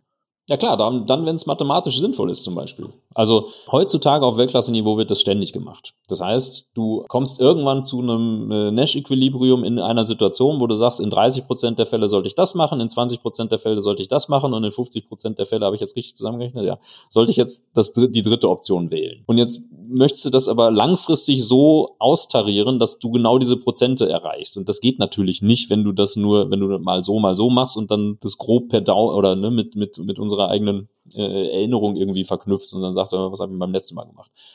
Sondern dann würfeln wir quasi. Ja, oder dann gibt's so äh, Random Number Generators, wo du das von 1 bis 100 oder von 0 bis 100, jetzt spuckt er irgendeine Zahl aus und je nachdem, wo die landet, machst du halt die Entscheidung, um einfach auch nicht lesbar zu sein für die Gegner. Das ist ein spieltheoretisches Konzept. Ja, also insofern, ja, man weiß, wie häufig man diese Entscheidung treffen sollte in der Situation und lässt dann den Zufall entscheiden, ist es jetzt eine von denen oder von denen oder von denen? Ist doch mega, oder, Tobias? Ja, also hier, mir geht's, mir geht das Herz auf. jetzt bin ich auch langsam Fan vom Zufall. Also ja. wenn ich mathematisch eh im Gleichgewicht bin, lange Frist, dann kann ich auch den Zufall entscheiden lassen. Und du hast ja auch noch gut ergänzt, Tobias, dass wenn es eh egal ist oder ich mit beiden Optionen vielleicht zufrieden bin oder mit beiden gleich unzufrieden bin, auch dann muss ich mich nicht weiter damit beschäftigen und ärgern, dann lasse ich den Zufall äh, entscheiden. Also finde ich eigentlich ein ganz cooler, ganz cooler Aspekt, muss ich sagen. Ja, dann, dann, dann gebe ich euch jetzt, jetzt noch eine Methode mit, die ist vielleicht auch ein bisschen besser oder direkter anwendbar auch in, bei unternehmerischen Entscheidungen, generell Entscheidungen. Wenn eine Entscheidung richtig schwierig ist, was heißt denn das? Also wenn man jetzt auf irgendeine Art und Weise sowas wie einen Expertenstatus hat oder man sagt, okay, ich habe mich zumindest mit dem Thema schon mal beschäftigt. Ich rate nicht nur, sondern ich kenne mich mhm. ein bisschen aus. Und jetzt habe ich zwei Optionen zur Verfügung und weiß aber jetzt einfach nicht, welche besser ist. Das ist eigentlich gleich gut, oder? Dann heißt es rein mathematisch, dass die zum Entscheidungszeitpunkt sehr nah beieinander sind. Weil wenn die weit voneinander weg wären, dann wäre es ja keine schwierige ja, Entscheidung. Klar, ja. Einigermaßen. Zumindest äh, zwischen den beiden ist ja relativ, ne? Genau. Wenn die jetzt super, super, super nah beieinander sind, dann heißt das, dass der mathematische Fehler, den ich mache, wenn ich mich für das eine oder das andere entscheide, ziemlich klein ist. So, jetzt kann ich eine Münze werfen. Bei zwei Optionen. Wenn ich mehrere Optionen habe, muss ich vielleicht einen Würfel nehmen. Aber bei zwei Optionen kann ich jetzt eine Münze werfen. Das Resultat, das kann, das was daraus, äh, was dann dabei rauskommt, das kann extrem unterschiedlich sein. Ne? Dass man dann rückblickend sagt, oh, hätte ich doch besser das andere genommen, dann wäre ich jetzt nicht pleite oder wäre noch am Leben oder so. Das kann dann theoretisch schon auch passieren. Aber das zum Entscheidungszeitpunkt wusste man das ja nicht, sonst wäre es ja leicht gewesen. Das heißt, jetzt kann ich eine Münze werfen. Und das wiederum hebelt ein Problem aus, was möglicherweise eines der größten ist bei Entscheidungsfindungen, nämlich, dass man nicht zu einer Entscheidung kommt. Dass man monatelang schlecht schläft, dass man das monatelang vor sich herträgt, dass man einfach da, so, und das nicht nur hindert einen, das daran, die, diese Entscheidung zu treffen und dann mit dem Resultat weiterzumachen? Also einfach schneller in, ins, ins Doing zu kommen, sondern das bindet ja auch unglaublich viele Ressourcen. Ja. Also jeder, der sich schon mal wochenlang mit einer Entscheidung rumgetragen hat, der weiß oder der wird auch rückblickend äh, zugeben müssen, dass er bei allen anderen Entscheidungen, die er in der Zeit getroffen hat, vielleicht auch nicht sein A-Game abrufen konnte, weil das immer irgendwo im Hinterkopf noch eine Rolle spielt und Ressourcen frisst. Und das kann man da tatsächlich umgehen. Wichtig dabei ist, dass man erstmal sicherstellen muss, die Entscheidungsmöglichkeiten sind wirklich nah beieinander und ich kann das auch beurteilen. Hm. Also ich will jetzt nicht sagen, hey, egal was er macht im Leben, wirft immer eine Münze. Ja. Das wäre die falsche Interpretation. Aber wenn man drei Experten fragt, vier verschiedene Meinungen kriegt und jetzt, dann kann man einfach eine Münze werfen. Ja, und vor allem, was du sagst, die Kosten einer nicht getroffenen Entscheidung. Peter, ich glaube, das wird unser nächster Wissensquickie, die Kosten einer Entscheidung, dass wir das den Leuten einfach mal zeigen, was so eine nicht getroffene Entscheidung, wie viel was die kosten. Wie unfassbar kann, ja. viel Geld die kosten kann. Aber ich finde das schon mhm. wieder auch ein extrem gutes Mitnehmsel. Ich weiß gar nicht, ob es das Wort gibt, aber äh, ein gefühltes Dilemma bei einer Entscheidung. Also wenn ich mich nicht entscheiden kann, weil ich mich unheimlich schwer noch ähm, Nuancen oder, oder Unterschiede zwischen diesen Optionen äh, finde, ja, dann ist das vielleicht ein Indikator dafür, dass ich längst gleichwertige Optionen habe und dann auch den Zufall entscheiden lassen kann. Also Natürlich immer, wie du schon gesagt hast, Jan, auf einem Niveau, ich habe versucht, ich sag mal, das adäquat, ich sag mal, Informationsstand zu bringen, um das auch bewerten zu können. Und ich kenne das aber dann auch, dass wir, das kommen ja aus dem Ingenieurbereich, äh, dann immer, immer weitermachen, weil wir denken, dass wir jetzt noch mal mehr Nuancen finden, um die Distanz zwischen diesen Optionen größer zu machen, damit wir eine klare Entscheidung zu treffen. Und in der Zeit, wo wir versuchen, diese Informationen zu sammeln, zu generieren, wo gar nicht sicher ist, ob wir die finden, hätten wir schon längst an anderen Themen weitermachen können, weil wir einmal gesagt haben, na komm, nimm mal B. Mhm. Ne? Und nichts ist leichter, in Anführungsstrichen auch ganz oft, wenn man wirklich weiß, dann, wie du schon gesagt hast, ein Stück weiter, Monat, ah ja, es ist ja total, das Ergebnis, das will ich ja gar nicht, war ja dann doch nicht so, so gut. Ja, aber super. Dann können wir nochmal umdrehen zur Not. Ne? Also genau, auch richtig. dieses, dieses Gefühl dann, weil was habe ich in dem Monat vielleicht schon geschafft? Ob es mit dem Berufswechsel ist, im Privaten, ne, weiß ich was, ich ziehe zu meinem Freund oder zu meiner Freundin. Irgendwie, es gibt so viele Themen, wo ich immer das Gefühl habe, oh, ich kann mich nicht entscheiden. Ja, ja, weil ich vielleicht, das sind gleichwertige Entscheidungen sind. Ne? Und dann mach einfach was. Und wir haben ja auch noch gehört, dass das auch ganz cool ist, wenn du dich dann entscheidest, kommt manchmal der Bauch dann noch dazu. Also das Gefühl. Ah, und du entscheidest dich dann und dann sagst du, ah, na, irgendwie nicht, äh, denn doch nicht. Oder, oh, ja, super, okay. Den, ne? also, den Bogen wollte ich nämlich gerade noch spannen, dass wenn man dann wirklich die Münze, und ganz ehrlich, wenn er eine Münze nimmt, dann nehmt lieber einen Pokerchip. das ist stylischer. Aber jetzt, jetzt hat man den Pokerchip geworfen und jetzt fällt er auf Kopf oder Zahl. Und wenn man jetzt den Bauch noch mit reinnimmt und sagt, okay, kopfmäßig habe ich verstanden, die beiden Entscheidungen sind sehr nah beieinander aber emotional, bauchmäßig kann es einfach sein, dass das erste Gefühl in dem Moment dann entweder Erleichterung ist oder Bestürzung. Hm. Oder irgendwas anderes Negatives. Und das ist häufig dann nochmal ein Moment, wo man sagen, wo man dann nochmal drüber nachdenken kann oder sich dann einfach umentscheiden kann, was sich einfach besser anfühlt. Mhm. Ja, weil wenn es eh knapp ist, dann ist egal, aber dann hat man dann auf einmal eine, nochmal eine andere Klarheit, die quasi aus der, aus der Bauchrichtung dann auch noch kommt. Richtig. Und den letzten Bogen, den ich spanne, und dann, dann höre ich vielleicht auch auf zu reden. Während man dann die Entscheidung nicht trifft, ist man ja häufig nicht in der Lage, Informationen zu sammeln, die nach der Entscheidung dann kommen. Also ich sage jetzt mal eine Produkteinführung oder sowas. Ja, dann hat man das Produkt auf den Markt geworfen und das, was der Markt einem dann zurückspiegelt, das sind ja total wertvolle Informationen. Solange man das Produkt aber nicht auf den Markt geworfen hat, hat man da noch keinen Zugang dazu. Mhm. Das heißt, der, einer der Vorteile, und da haben wir ja ganz am Anfang drüber gesprochen, man ist ja als guter Pokerspieler, als guter Entscheider immer auf Informationssuche, die auf äh, Suche nach relevanten Informationen, die uns weiterhelfen können. Durch schnellere Entscheidungen kommt man häufig auch sehr viel schneller auf diese Informationen. Richtig. Ja. Bei den Knappen kann man einfach sagen, okay, die Monate überlegen und Stress und sowas, die spare ich mir ich gehe jetzt einfach links oder rechts, egal, und danach weiß ich, was ich, äh, wie, ich, wie ich quasi weiterlaufen muss. Ja, oder das, das ist ein sehr guter Bogen, den du jetzt hier gespannt hast. Und das möchte ich auch nochmal klar machen. Einfach alle. Und das, ich kann das einfach nur bestätigen, äh, das habe ich auch überhaupt nie verstanden früher. Der Hang danach, der ist menschlich, dass man mehr Informationen will, um sich entscheiden zu können. Aber gleichzeitig kostet er dich die Chance, neue Informationen zu sammeln wenn du nämlich vorher keine Entscheidung getroffen hast. Und wenn wir Informationen wollen, ja, weil wir mehr verstehen wollen, besser werden wollen, dann macht es Sinn, viel, viel schneller Entscheidungen zu treffen, damit wir viel, viel schneller Feedback bekommen. Und wie du schon gesagt hast, Jan, nicht, nicht unüberlegt oder unreflektierte Entscheidung, aber irgendwann ist gut genug. Und dann geht's halt los. Finde ich super. So, Jetzt haben wir ja festgestellt, äh, unser aller Mission ist so ein bisschen den Menschen helfen, besser zu entscheiden. Ich habe noch ein kleines Gedankenexperiment zum Schluss für dich. Oh ja. Also stell dir vor, Stefan Raab, kennst du ja, der ruft dich an und sagt, entscheiden das große Thema. Da machen wir jetzt eine Samstagabendsendung draus. Ne? Ich komme sogar aus meinem selbstgewählten Ruhestand irgendwie zurück und mache nochmal ein Riesending. Und du bist äh, quasi fürs Konzept verantwortlich. Wen lädst du ein und wie läuft die Show ab? Oh, also das wäre keine massenwirksame Show. Ich glaube, das ist dann äh, schnell so verkopft und so äh, so interessant, dass das, glaube ich, für die Masse nicht mehr so spannend wäre das ist, ich habe schon häufig auch über so Konzepte nachgedacht, unter anderem auch im Zusammenhang mit der mit der Pokershow damals, weil man da ja Poker im TV hatte. Also man hätte dieses Modell da schon irgendwie erklären können. Ist aber nicht massentauglich. Das ist halt nichts für 22 Uhr auf Pro 7 oder so. Wen hätte ich denn da am Tisch gerne? Also mich würde mich würden Politiker sehr interessieren mhm. auf einer hohen Ebene, Unternehmenslenker natürlich. Da, da kann man jetzt Dutzende von von nehmen. Also irgendein DAX-Vorstand oder so, oder? Ja, wenn es jetzt ein reines Pokerspiel wäre, hätte ich Trump gerne dabei. Also ich glaube, einen profitableren Pokerspieler für mich kann ich mir kaum vorstellen. Der ist absolut von sich selber überzeugt, völlig, völlig lernresistent und solange man ihm nicht erlaubt, die Regeln zu ändern, äh, wäre der am Pokertisch völlig verloren. Also da gibt es so viele Konterstrategien, das ist, das wäre ein Fest. Fake äh, News. als Entscheider. Sicherlich interessant. Ich weiß nicht, ob der, ob man von ihm so viel lernen kann, aber vielleicht aus den, aus den negativen Aspekten heraus.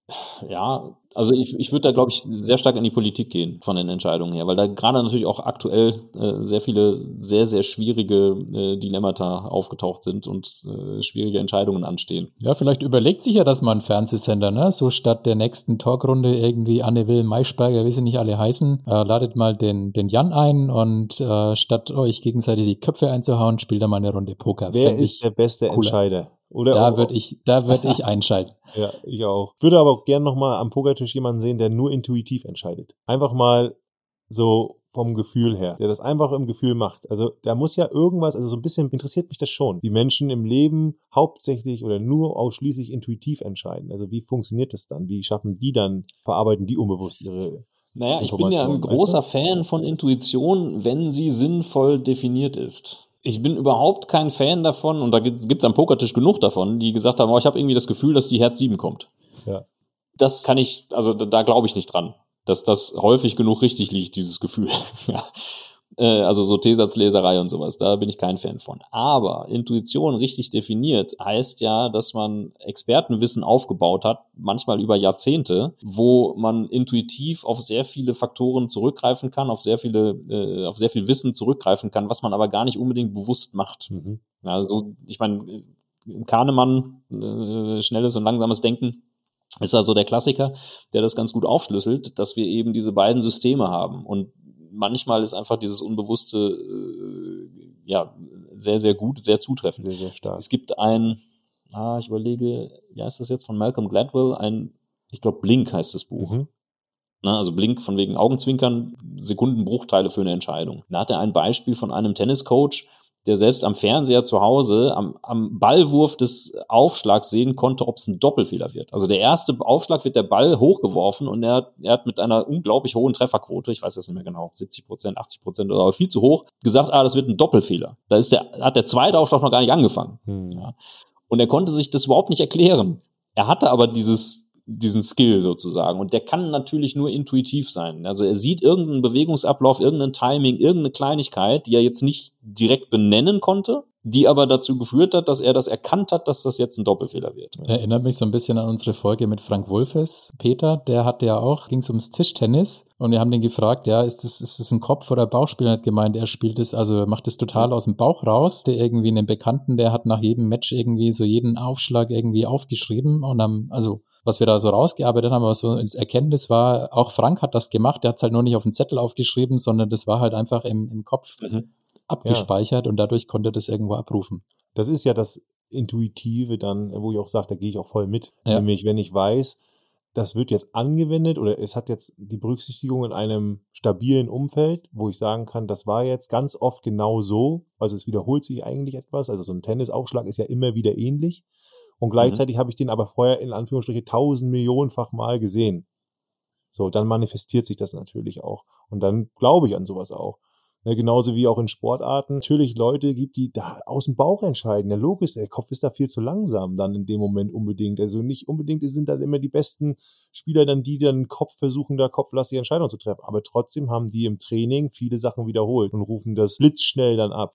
Genau, das ist einfach der Expertenstatus, den man sich erarbeitet Richtig, hat. Genau. Ja. Also das ist, ist, ist für mich meine Begründung von Intuition. Aber ich möchte gerne nochmal irgendjemand auch haben, der das versucht zu challengen. Also der auch sagt, nee, Intuition ist noch mehr als nur Abrufen von Erfahrungswissen äh, auf eine stabile Situation, sondern der vielleicht auch sagt, ich bin in einem neuen Umfeld intuitiv unterwegs. Weißt du, wie ich meine, Tobias? Äh, so, so ein bisschen ja. und bin mir da auch ziemlich, weil ich glaube, Intuition ist, ist auch gefährlich, wenn ich in einem Umfeld bin, wo ich wenig Erfahrungswissen habe.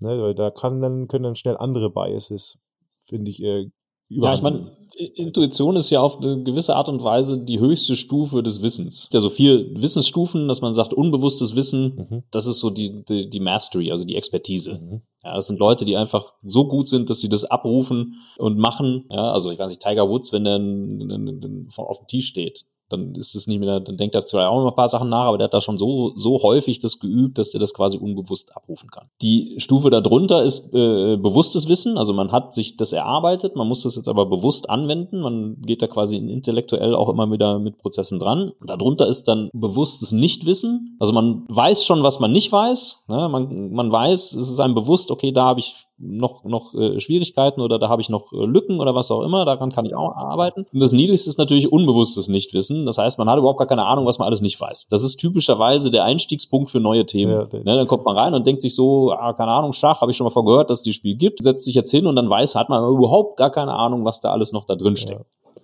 So. Und ich glaube, das, was die, die Besten in egal welcher Branche ständig machen, ist, dass sie sagen, okay, unbewusstes Nichtwissen, da hat man keinen richtigen Zugang zu. ja. Äh, bewusstes Nichtwissen ist natürlich was, wo, wo man dran arbeiten kann. Bewusstes Wissen ist das, was man eigentlich die ganze Zeit abruft und unbewusstes Wissen ist das, was an Automatismen da läuft. Mhm. Und der Trick ist, dass man ständig Absolut, zwischen diesem, diesem äh, obersten Niveau und dem zweituntersten Niveau hin und her oszilliert. Und immer mal wieder auch sein sein unbewusstes Wissen, was man sich, also seine Intuition oder so, dass man die immer mal wieder aktiv in Frage stellt. Genau. Vielleicht nicht im Moment der Entscheidung, kann man auch. Also beim Pokerspielen ist es häufig so, dass der erste Gedanke so hochpoppt was man denn jetzt tun könnte. Und dann führt man das aber nicht sofort aus, sondern jetzt rechnet man und überlegt und denkt und ne, versucht das irgendwie intellektuell noch zu untermauern oder zu widerlegen und dann macht man das. Aber man geht gerne auch wieder zu diesem ersten unterbewussten Gedanken zurück und sagt, ah, jetzt habe ich irgendwie alles ausgerechnet und es ist immer noch knapp dann mache ich lieber das, wo, was mir so erst als erstes in den Sinn gekommen ist. Vielleicht ist da noch was Intuition äh, ist da noch was versteckt. Und dieses Hin und Her oszillieren, das ist, glaube ich, total wichtig, dass man auch, selbst wenn man sehr viel unbewusstes Wissen sich aufgebaut hat, Expertise hat, dass man dann trotzdem immer mal wieder noch hinterfragt. Ich glaube, in dem Podcast mit, mit Wulfes habt ihr dann auch das Beispiel Kodak irgendwie drin gehabt. Ja. ja und die haben halt nicht verstanden, dass sich der Markt komplett geändert ja, hat mit der Digitalfotografie. Genau. Ja. ja. das hätte man nochmal aktiver irgendwie hinterfragen. Vielleicht haben sie es auch getan und sind zu einem anderen Schluss gekommen. Kann ja auch sein. Aber äh, vermutlich haben sie da gar nicht drüber nachgedacht. Das finde ich so ein schöner Abschluss, bevor wir dann noch in Transfer kommen ja. für unsere Zuhörer, die, was wir so drei Punkte mitnehmen, dass eigentlich der Bauch, ja, mit seiner Intuition der Master ist, ja, wenn man sagt so, hey, da kann man auch Expertise erlernen, die kann man anwenden, das macht einen schnell, das macht einen einfach auch gut, aber dass man auch bewusst den Kopf nutzen kann, um zu hinterfragen, ja, also das macht der Pokerspieler, der einen ersten Impuls hat, vielleicht intuitiv hier schon die richtige Entscheidung treffen kann, aber nochmal den Kopf nutzt, die Analyse, nenne ich es mal, um zu hinterfragen, abzuprüfen, zu checken. Ja, aber das hatten wir auch in der Folge mit den Algorithmen, Tobias, dass wir sagen, die Algorithmen sind nicht dafür da, vielleicht die Entscheidung zu treffen, aber sehr gut dafür da, um seine Entscheidung vielleicht zu challengen. Ja, und man sich auch, ich sag mal, dann gute Gründe haben muss. Wir nennen das nach die Beinbruchregel, ja, dass ich weiß, dass sich da ein Bein gebrochen hat, dass ich ein, ein entscheidendes Merkmal weiß, was vielleicht jetzt der Bauch nicht weiß oder der Algorithmus dann nicht weiß. Und das kann dann, dann die Analogie dann im Kopf vielleicht wieder ganz gut funktionieren. Ihr beiden. Ich schaue oben auf die Uhr. Ja. Ähm, du musst es wird Zeit für die wird Zeit für die Abschlussfrage. Hast du noch einen schnellen Tipp, Jan, für uns? Irgendwie ein Buch, Video, Podcast, was du unseren Hörern empfehlen möchtest? Also äh, Kahnemann habe ich vorhin schon kurz äh, eingebracht. Das ist, glaube ich, eins der, der, der klassischen Bücher über Entscheidungen und auch über, über Biases. Das ist super spannend. Das ist keine leichte Lektüre, aber man kann sich ja ein bisschen Zeit lassen und kann da immer mal wieder reinschauen. Das wäre so mein, mein Haupttipp. Tatsächlich, und das sage ich nicht nur, weil ich das anbiete, ich finde, man sollte Poker viel krasser nutzen. Also wir hoffen auch, dass wir das irgendwann in die Universitäten und in die Schulen bringen, aber auch gerade im Unternehmen kann man das nutzen, um Entscheidungen zu trainieren. Erstmal zu lernen von den Strukturen her und zu trainieren. Und das kann man sonst nirgendwo so leicht. Also es gibt kein, keine wirkliche Ausbildung als Entscheider es gibt nicht wirklich, klar gibt es natürlich ein paar Entscheidungstheoretiken und Spieltheorie und sowas kann man alles im Studium machen, ist aber auch häufig sehr, sehr kompliziert. Und das wirklich mal anwendbar zu trainieren, da gibt es gar nicht so viel. Insofern äh, beschäftigt euch ein bisschen mit Poker, äh, versucht das irgendwie in die Unternehmen zu bringen. Hat nicht nur den Vorteil, dass es unfassbar viel Spaß macht, am Pokertisch zu lernen, sondern es bringt auch richtig was. Ja. Packen wir auf jeden Fall in die Show Notes für alle, die jetzt richtig Bock drauf haben, beim Poker Entscheidungen zu lernen. Finde ich mega und trifft ja genau meinen Purpose. Entscheidungen kann man lernen. Und dafür muss man nicht warten, bis man 30, 40 Jahre Berufserfahrung hat, sondern das kann man schon sehr, sehr schnell und sehr, sehr früh machen für alle Menschen, die Lust haben, das zu erlernen, für Young Professionals, für alle Menschen, die auch Schwierigkeiten haben mit Entscheidungen. Super. Vielen, vielen Dank. Super für mich. Mega viel gelernt, auch nochmal über Pokern. Ähm, ich hoffe, wir sehen uns auch mal so. Vielleicht gibt es auch so mal die Möglichkeit, mal gemeinsam was zu machen und sicherlich dann auch mal noch eine Runde zu pokern. Ich bin dabei. Ja, sehr schön. Ich auch. Es hat sehr viel Spaß bereitet. Vielen Dank. Also, bis dann wieder eine klasse Folge und bleibt mir eigentlich nur noch zu fragen, what's next? Ja, wir haben heute schon ganz kurz drüber gesprochen. Ähm, Kosten von Entscheidungen. Ich würde sagen, als nächstes kommt der Wissensquickie zum Thema Kosten von Entscheidungen. Das hört sich gut an. Sinnvolle Entscheidung, würde ich sagen. Und wenn ihr das nicht verpassen wollt, dann wie immer, folgt uns auf allen Plattformen. Den Podcast gibt's bei Spotify, Apple, Google, Amazon und Deezer. Abonniert uns gerne, drückt die Glocke. Peter und Tobias könnt ihr gerne anschreiben.